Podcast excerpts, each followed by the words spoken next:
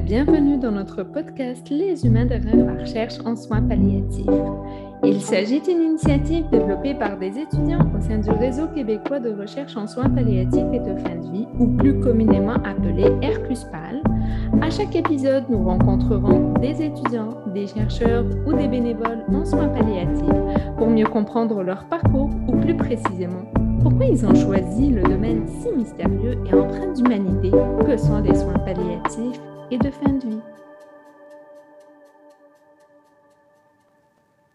Alors bonjour et bienvenue à ce nouvel épisode du podcast Les humains derrière la recherche en soins palliatifs. L'épisode d'aujourd'hui sera animé par moi-même, Sabrina Anissa Almansali.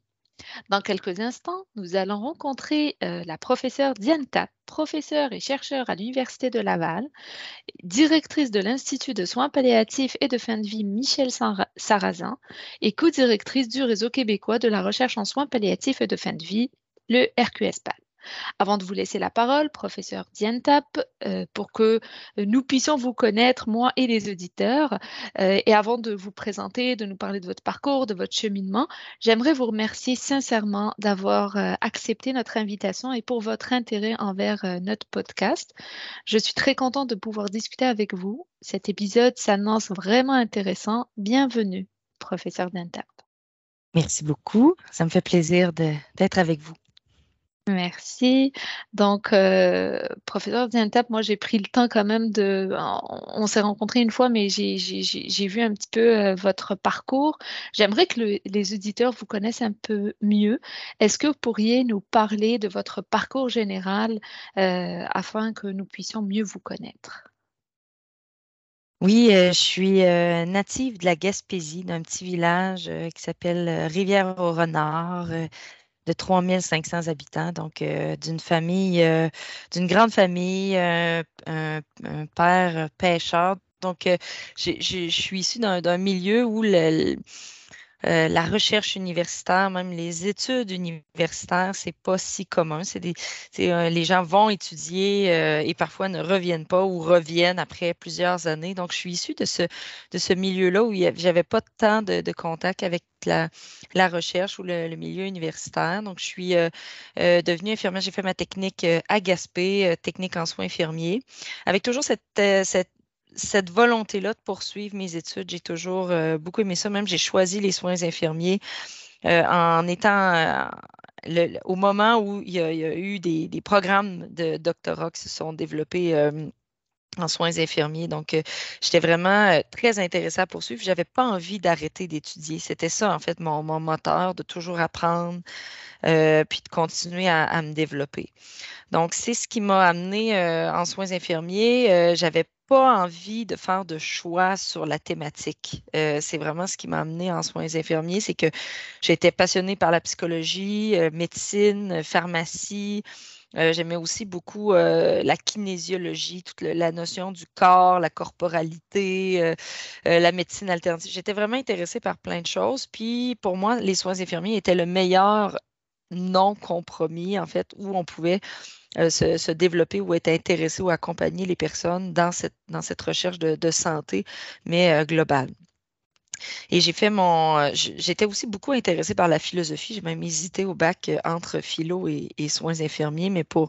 J'ai finalement choisi soins infirmiers en me disant bon, j'aurai toujours le temps de, poursuivre mes études en philo.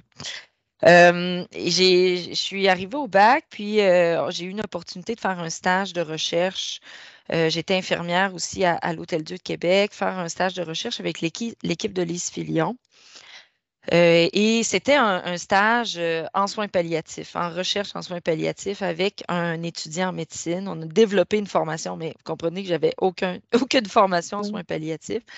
Mais le, but, c'était de développer une formation en, en, soins palliatifs pour des cliniciens. Puis c'est là, en fait, que j'ai été je dirais, initié ou en tout cas, j'ai compris qu'est-ce que pouvait être euh, se développer en soins palliatifs.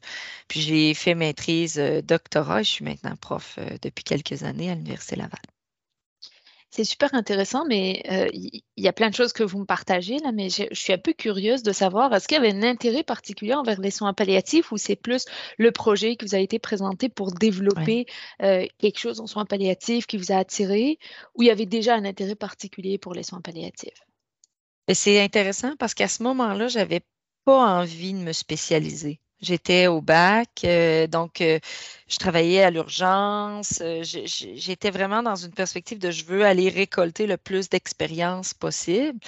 Par contre, j'étais très intéressée par les soins palliatifs. Je disais, en fait, je dirais même que j'avais pas d'appréhension ou pas d'a priori sur ce qu'étaient les soins palliatifs. Puis en tant que tel, j'étais différente de, mes collègues. J'aimais assez bien avoir des, patients soins palliatifs. Puis je, même en étant à l'urgence, j'avais vraiment exactement, c'est ça, développer cet intérêt-là. Euh, puis même si je recule en arrière, c'est plus a posteriori que je saisis euh, en fait mon intérêt par rapport aux soins palliatifs. Quand j'ai commencé externe au moment de ma, formation, j'étais de nuit, ce qui était assez exceptionnel à l'époque. Maintenant, je pense que c'est plus courant, mais c'était comme un projet pilote d'avoir des externes de nuit. Puis la première nuit, minuit 15 après le rapport, on m'a dit ben, la première intervention que tu as à faire, ben, c'est des soins post-mortem à un patient qui vient de décéder, puis tu dois te rendre dans la morgue. Et c'était la, première nuit, première expérience. Pas du tout. Pas du tout. Euh, j'avais euh, j'avais 18 euh, ans, 19 ans à l'époque. ça a été quelque chose d'assez marquant, mais j'ai dit, ben OK. Puis de, de, nouvel hôpital, je connaissais personne, je connaissais pas le patient. Ça a été, ça a été quand même assez. Une entrée un peu, un peu brusque, là. Un peu... Oui, absolument, mais en même temps avec une grande naïveté puis une grande humilité de dire, ben, je suis là pour, pour ça. Puis je vais, je vais, je vais faire mon travail. Puis, euh, puis aussi, le, en fait, je dois aussi dire le lendemain, ben après, de nuit, bon, on, dort là, pendant une partie de la nuit. Donc, le lendemain, on m'a dit, ben va te coucher dans la chambre avec, où, il y avait eu ce patient-là que j'avais. En tout cas, c'était très euh, sur le plan de l'expérience, là, ouais, exactement. Puis différentes expériences à, l'urgence aussi, euh, où on a administré des protocoles de détresse. Puis ça, ça va avoir été très, très euh, marquant dans, mon expérience ou des, situations où on a eu des patients de mort subite, euh, des, puis on était des, souvent des jeunes, jeunes équipes. C'est ce que j'ai été euh, amené, puis d'avoir à se, supporter là-dedans, puis d'avoir des, questions de qu'est-ce qu'on fait, est-ce qu'on a bien fait, tout ça, plein de questions qui m'ont amené finalement à quand j'étais dans soit tout de suite après le stage de recherche ou à travers mes, euh, expériences, ben, me dire, bon, ben, il y a beaucoup à faire dans ce domaine-là, finalement. Euh, puis mm, j'avais, un, somme toute, un, grand intérêt. Là. Oui. Mais, mais c'est ça, euh, en tout cas de ce que j'ai compris dans votre parcours, jeune déjà, vous saviez que vous voulez faire, vous voulez vous intéresser aux soins infirmiers, mais est-ce qu'il y avait des moments de doute? J'imagine une, je m'imagine, euh, tu sais, jeune à 19 ans, je rentre dans, dans, dans un hôpital, puis euh, je rencontre ces, premières expériences qui sont quand même pas évidentes à mmh vivre pour une jeune de 19-20 ans. Mais est-ce qu'il y a eu des moments de doute où vous saviez que c'était votre passion, c'était ça ce que vous vouliez faire, donc il n'y avait pas de doute euh, par rapport aux soins infirmiers? je dirais mes doutes étaient plus de l'ordre de euh, je savais que j'étais un peu différente. Euh, mes intérêts étaient peut-être un peu différents de mes collègues. Puis, c'est pas. Euh, en fait, j'avais un grand intérêt pour l'apprentissage, les nouvelles connaissances, tout ça. J'essayais de fitter dans le moule, dans le sens de, comme, comme mes collègues, d'être euh, euh, centré sur la tâche, euh, puis d'être efficace, tout ça. Mais mes doutes étaient plus de dire, c'est donc bien difficile pour moi. Puis j'arrivais mmh. quand même là, à, à fournir le travail, mais avec beaucoup de, de stratégies de gestion de l'anxiété, du stress beaucoup de focus parce que je voyais que c'était plus difficile pour moi de, d'être efficace, compétente rapidement dans des milieux euh, qui changent beaucoup, avec beaucoup de, de, pression, euh, tout ça. Donc, mes obstacles ont plus été à, ce niveau-là de dire, euh, je sais que je suis pas comme les autres. J'ai un assistant infirmier-chef à l'urgence qui m'avait. Il y avait une dame qui voulait. Euh, elle avait des traitements, puis là, elle était âgée, puis elle habitait seule avec son chat. Puis en tout cas, il y avait toute une histoire. Puis j'ai dit, ben, pourquoi on ne peut pas essayer de faire quelque chose pour qu'elle puisse retourner? Puis non, non, là, il y a son chat, puis là, c'est vraiment important pour elle, la plante, ça. Puis il dit, Diane, pourquoi tu te poses autant ces questions? questions? Ouais. Pourquoi? Tu sais, ce serait tellement plus facile pour toi de juste pas penser à tous ces paramètres, euh, être axé sur la tâche. Exact. Puis en même temps, c'était un excellent infirmier-chef. Là. C'est, en fait, en, aucun moment, je remettais. Puis dans le fond, c'était un excellent conseil. Il disait, ben, tu sais, euh, dans la situation, ce qui est le mieux à faire, c'est pas se poser ces questions-là parce que tu as d'autres choses à faire. Puis, euh, mais en même bon, fait que c'était plus ces obstacles-là, de dire est-ce que je suis au bon endroit, est-ce que je vais survivre, euh, puis est-ce que je suis une bonne infirmière au final? C'était plus dans ces, dans ces questions-là. Des questions qui m'ont qui encore aujourd'hui me, me... Oui. Je, suis curieuse de savoir, tu sais, vous, vous, passez, en tout cas, moi, quand je vois votre profil, vous passez de la clinicienne vers la professeure chercheur. Donc, euh, on, est d'accord que le milieu de la pratique puis le milieu de la recherche sont deux domaines différents. Et je suis curieuse de savoir, ma première question est, est-ce que vous faites toujours de la clinique ou j'imagine avec votre horaire débordé, euh, il n'y a plus de place à la clinique? Oui, en fait, j'ai... Euh, j'ai continué, somme toute, longtemps à en faire. Euh, dans le fond, à la maîtrise, j'ai arrêté pour euh, être professionnel de recherche, auxiliaire de, recherche, d'enseignement, plus de manière à, temps plein. je voulais me développer. Mais au doctorat, je suis retournée infirmière à ce moment-là en soins palliatifs. C'était important pour moi de rester. Puis même en étant engagée comme professeur, j'avais conservé un lien pratique à la maison de Michel Sarrazin, très, très, très, très, très temps partiel. Là, puis c'était, c'était euh, un peu bénévole, là, mais euh, euh, c'était important pour moi. Mais maintenant, bon, avec les enfants, tout ça, avec le travail, ben non, je, je suis plus, je suis plus au chevet des patients comme je l'étais. Et qu'est-ce qui vous a amené tranquillement, pas vite, parce que j'entends que pendant le doctorat, euh, quand vous avez été euh, recruté jeune prof, vous étiez, vous faisiez toujours de la clinique. Qu'est-ce qui vous a, est-ce qu'il y a eu quelque chose de particulier qui vous a plus amené vers le milieu de la recherche? Euh, Est-ce que c'était c'était un choix? Est-ce qu'il y a, y a quelque chose qui s'est passé entre temps pour vous amener vers ce milieu? Je pense que dans mon cas, puis je sais que ce n'est pas le cas de, la majorité, dans mon cas, ça a toujours été clair que c'est comme ça que je voulais contribuer. J'ai, un, j'avais un grand intérêt euh, pour l'enseignement, pour la recherche, puis moi, je me voyais, j'espérais en fait, soit être, euh, être gestionnaire dans, dans, les milieux, avoir un rôle de, de, de conseillère, ou faire de la recherche typiquement, puis, puis travailler avec mes collègues. Puis si on regarde, s'il y a une trame dans, mes projets de recherche, c'est vraiment des projets collaboratifs où je vais aller travailler avec des collègues. Souvent, mes projets, c'est pas mes projets, c'est les projets de cliniciens qui disent, nous, on a ce problème-là. Qu'est-ce que, qu'est-ce que l'université en pense ou qu'est-ce que la recherche en dit? Puis là, on se dit, ben, il n'y a pas grand-chose, on va travailler là-dessus. Donc, si c'est une façon pour moi de, contribuer aux soins que de travailler dans la recherche. je suis convaincue que c'est par là qu'il y a l'amélioration des pratiques, mais aussi qu'on peut vraiment se développer professionnellement et comme discipline. Donc, je comprends que vous êtes très soucieuse à répondre à des questions ou à quelque chose qui fait avancer vraiment la pratique, à rester mmh. très proche finalement des milieux dans vos collaborations ou dans vos recherches. Oui, absolument ce qui, ce qui correspond très bien à ce que vous me racontiez tout à l'heure par rapport à vos intérêts de la chair. La, jeune euh, infirmière Diane qui était dans les unités puis qui se posait toujours, qui avait cet intérêt pour la connaissance, pour le savoir.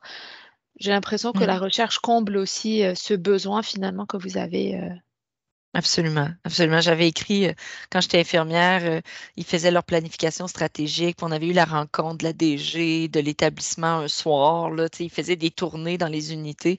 Puis j'étais allée, puis ils nous avaient dit ben, amenez-nous vos projets, on veut vous entendre. Genre, oh, oh! on me le dira pas deux fois. Fait que j'avais fait un, un, texte avec bon, on pourrait faire ça, on pourrait faire ça, la littérature dit ça, puis on pourrait vraiment se démarquer. Puis j'avais comme fait. Puis je pense qu'ils ne s'attendaient pas à avoir à gérer une, infirmière euh, si mobilisée et engagée à dire ça, il faut que ça change, non, non, non, on pourrait faire tel projet, puis si vous nous donnez des sous. Euh, fait que ça. Effectivement, c'est pas euh, c'est pas nouveau là, cet engagement-là, mais toujours à travers l'idée de faire des projets, d'innover, puis de, de se dépasser.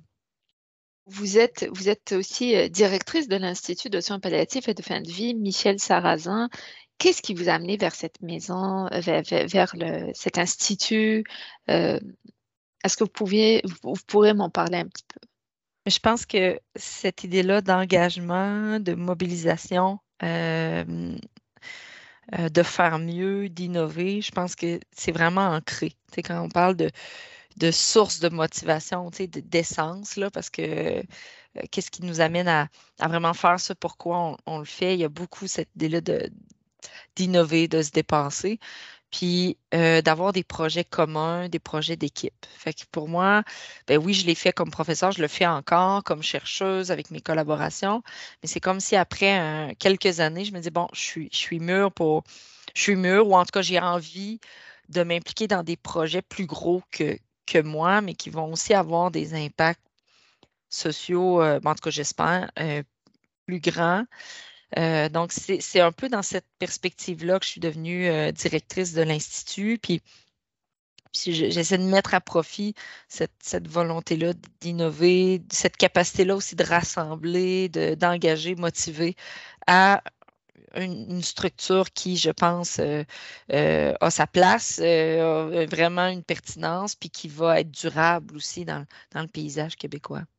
Super intéressant. Puis j'ai envie de, poser, euh, de vous poser la question, est-ce qu'il y a des bons coups euh, dont vous êtes fiers puis que vous voulez nous partager? Hmm.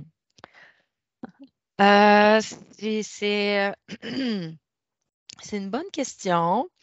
Dans les bons coups, quand je suis allée, après avoir arrêté de travailler comme infirmière, puis quand je suis retournée au PhD, puis j'ai retourné dans les milieux cliniques, j'avais eu des, professeurs ou des gens près de moi qui m'avaient dit ben fais pas ça. Tu ne pourras plus travailler en recherche, tu ne pourras plus te développer, euh, écrire autant d'articles, bon, tout ça. Puis j'avais dit ben j'en ai besoin, puis je pense que je vais si je veux être professeur, puis je veux être pertinente, ben je dois garder cette pratique-là euh, clinique le plus longtemps possible. Puis aussi, mais la, une personne, entre autres, m'avait dit Oui, mais tu vas te disperser. Je veux dire, ben, c'est bien, bien intéressant. Merci du conseil. Puis j'étais restée à l'affût de, ça. Puis même comme professeur, euh, puis ça va m'amener au, bon coup, là, même comme professeur, mais on, on reçoit beaucoup de conseils au début de notre carrière. ben, il y a différents modèles de chercheurs. Puis il y a différents modèles de, carrière, je dirais même pour un gestionnaire ou euh, un étudiant qui, qui, euh, qui développe. Il y a différentes façons de faire sa carrière. Il y a des modèles plus linéaires, il y a des modèles plus éclectiques euh, que certains vont dire dispersés. Mais je dirais mon, mon bon coup, c'est d'avoir fait mon propre chemin. Euh, d'avoir écouté cette envie-là ou ce besoin-là que j'avais de retourner dans la clinique à ce moment-là, pour les relations que ça m'a donné, pour les apprentissages que j'ai faits avec les études que j'avais faites. J'avais un recul que je trouvais vraiment intéressant.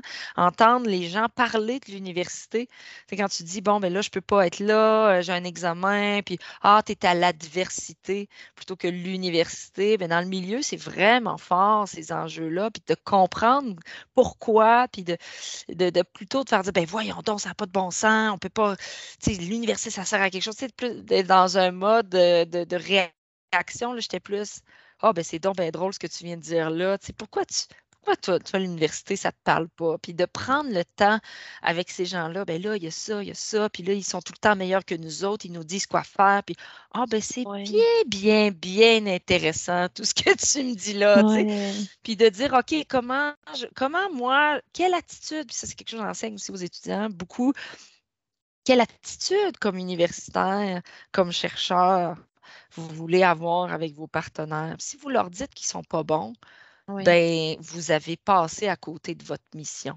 si vous leur dites, regardez, vous n'êtes vous êtes pas gentil, vous avez, vous avez pas assez, vous êtes pas assez sensible, vous n'êtes pas assez ci, vous pourriez être ça, puis non, non, non. Bon, euh, je pense qu'on passe à côté. Fait que ça, euh, Là, j'ai divagué un petit peu, là, mais le premier conseil, c'est de, tracer son chemin, de répondre à ses questions, répondre à ses besoins.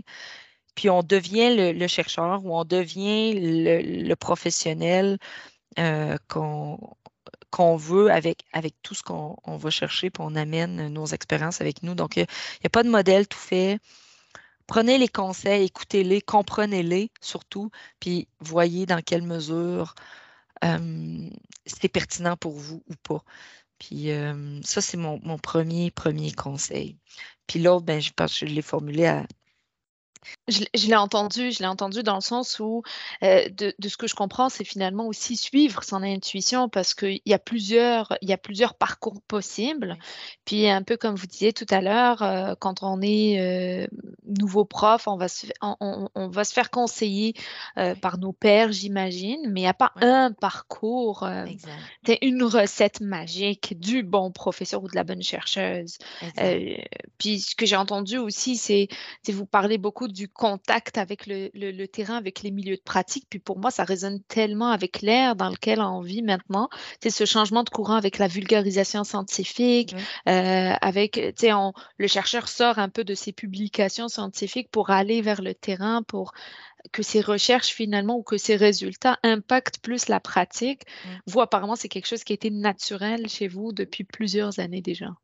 En fait, c'est, euh, je pense que on ne fait pas de bonnes recherches si, euh, ben, en tout cas, je pense, si on, euh, si, on ne on, comprend pas les enjeux euh, qui, sont, qui sont vécus par les gens qui sont sur le terrain.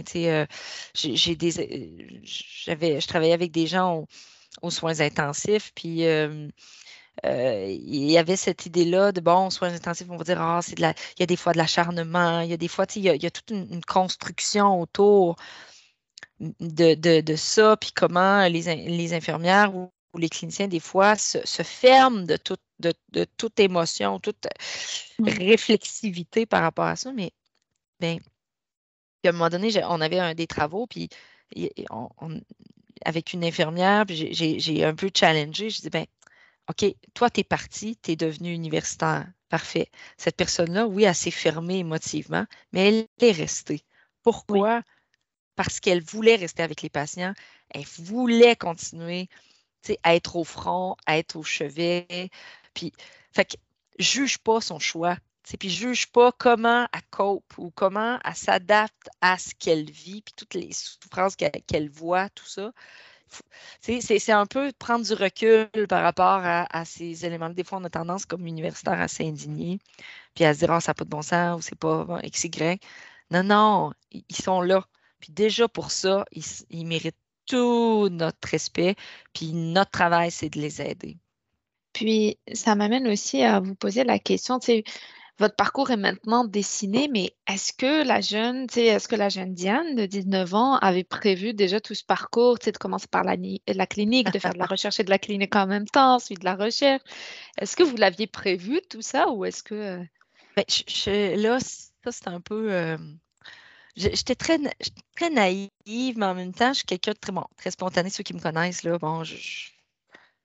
Euh, puis dans, euh, je dirais pas que je l'ai euh, planifié. Je savais pas que je serais professeur avec, avec les fonctions que j'ai aujourd'hui. Mais je me rappelle, quand je vous ai dit que j'étais un petit peu différente, ben, euh, en deuxième année de technique, euh, la professeure en introduction nous dit ben, qu'est-ce que vous, dans quel domaine vous aimeriez travailler, qu'est-ce que vous aimeriez faire plus tard? Tout le monde disait bon, on était une trentaine de personnes dans, le groupe, ben, j'aimerais travailler en obstétrique, en néonate, à l'urgence, aux soins intensifs. Ben, je dis ben, moi, je veux être présidente de l'Ordre des infirmières. OK. Simplement. C'était clair. Ouais. Je veux plus être présidente de l'ordre des infirmières, mais euh, tu sais, je, je, je, me suis toujours, je me suis toujours sentie en marge, mais j'ai toujours été probablement en marge aussi. Fait que je l'ai pas prévu, mais cette volonté-là de rassembler, d'être dans l'innovation, la construction, ça a toujours été euh, très, très euh, ça fait partie de moi. Là. Puis, de ce que je comprends, c'est que vous vouliez être euh, directrice de. Mais en même temps, en ce moment, vous êtes directrice de euh, l'Institut de, de, soins palliatifs et de fin de vie, et mmh. Michel Sarrazin, et co-directrice de RQSPAL. Oui. Donc, il y a aussi l'âme de gestionnaire qui, je pense, est en vous. Gestionnaire, je ne sais pas, mais euh, je, je, me suis rendu compte avec le. En fait, j'aime travailler en équipe. Oui. Euh, J'adore travailler en équipe, j'aime créer, puis je pense que dans, dans les dans les forces que, que j'ai, c'est de, de voir ce que les gens sont capables de faire de bien, puis de les motiver, puis de les aider à se dépasser. Comme ça, moi, ça m'aide à me dépasser. Fait que c'est pas tant gérer les gens, mais plutôt rassembler des personnes avec des exact, avec des hauts potentiels ouais. au profit de quelque chose. Puis c'est ça, dans le fond, que j'essaie de faire dans toutes mes, mes fonctions. Euh, comment on peut se dépasser, comment on peut travailler tellement bien ensemble qu'on qu crée quelque chose qui nous dépasse. Puis, euh, j'ai envie de vous dire, un bon nombre de nos auditeurs et auditrices sont des étudiants euh, au cycle supérieur, maîtrise, doctorat.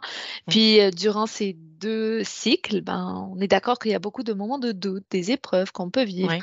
Est-ce que vous en avez vécu Oui. ou est-ce que vous voulez partager quelque chose aux auditeurs pour qu'ils que ça soit inspirant. Peut-être il y a des personnes qui vivent Ah, ou qui ont ouais. vécu des choses un peu similaires, qui pourraient se dire, bah, ah, elle a réussi, puis euh, je pourrais aussi Ouais. réussir moi aussi. Oui, absolument. En fait, c'est parsemé d'embûches. Euh, Ouais. les, les études supérieures, même la, la- une carrière professionnelle, je pense que c'est c'est le cas.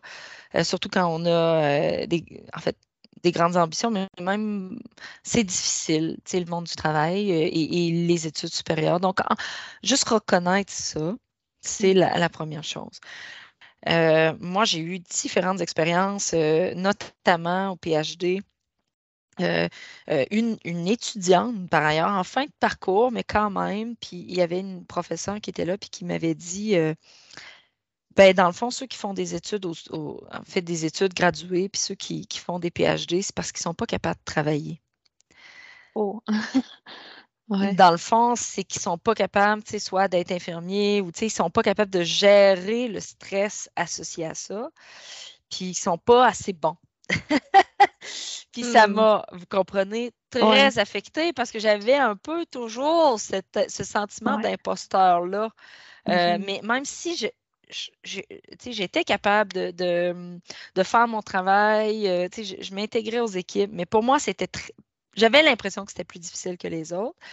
Donc ça, euh, ça m'a vraiment frappée. Puis euh, marqué. Je me dis, ben pourquoi tu, pourquoi tu dis ça? Qu'est-ce qui te fait penser ça?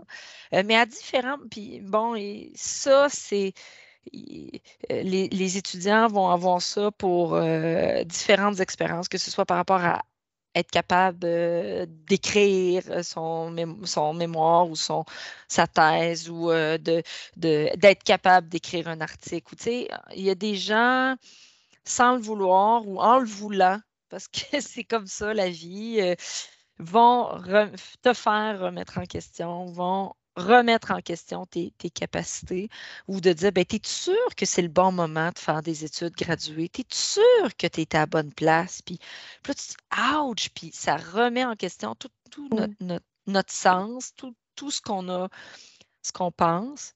Donc ça, mon conseil, euh, ou en tout cas, à différents moments, ça m'est arrivé. Toujours revenir à son essence de pourquoi je le fais, puis de prendre un moment de dire, bon, pourquoi il me dit ça? Ouais. Qu'est-ce que j'en pense? Au-delà de la réaction de voyons donc, elle est donc bien méchante, puis tout ça, euh, méchante ou méchant, ou tu sais, de ne pas s'arrêter à ça, puis de faire un, un bilan, puis d'aller chercher des ressources euh, pour s'aider, tu sais, soit à, gé- à gérer l'anxiété ou gérer ces, ces, euh, ce stress-là que ça peut, ça peut amener.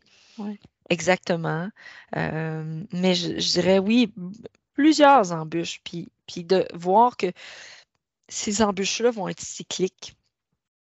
Ils vont revenir régulièrement. C'est pas le cas juste des études supérieures. C'est rendu prof, c'est rendu titulaire, c'est rendu à différents moments. Ça fait partie du monde. Puis on essaie de s'entourer de meilleures personnes possibles, mais on n'est pas à l'abri de ça. Donc, juste d'avoir du recul, on n'est pas seul. Puis je dois dès la première embûche, dès la première difficulté ou dès que la première personne euh, remet en question mes compétences, ma capacité ou mes motivations euh, à faire ce que je fais, de, de, s'en servir pour se solidifier, puis de, de raffermir ce pourquoi on, le fait. Mm. Ça, c'est un.